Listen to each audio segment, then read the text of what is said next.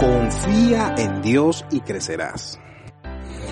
Una de las cosas que más ha sido atacada y confrontada durante este año ha sido nuestra fe, nuestra confianza en Dios.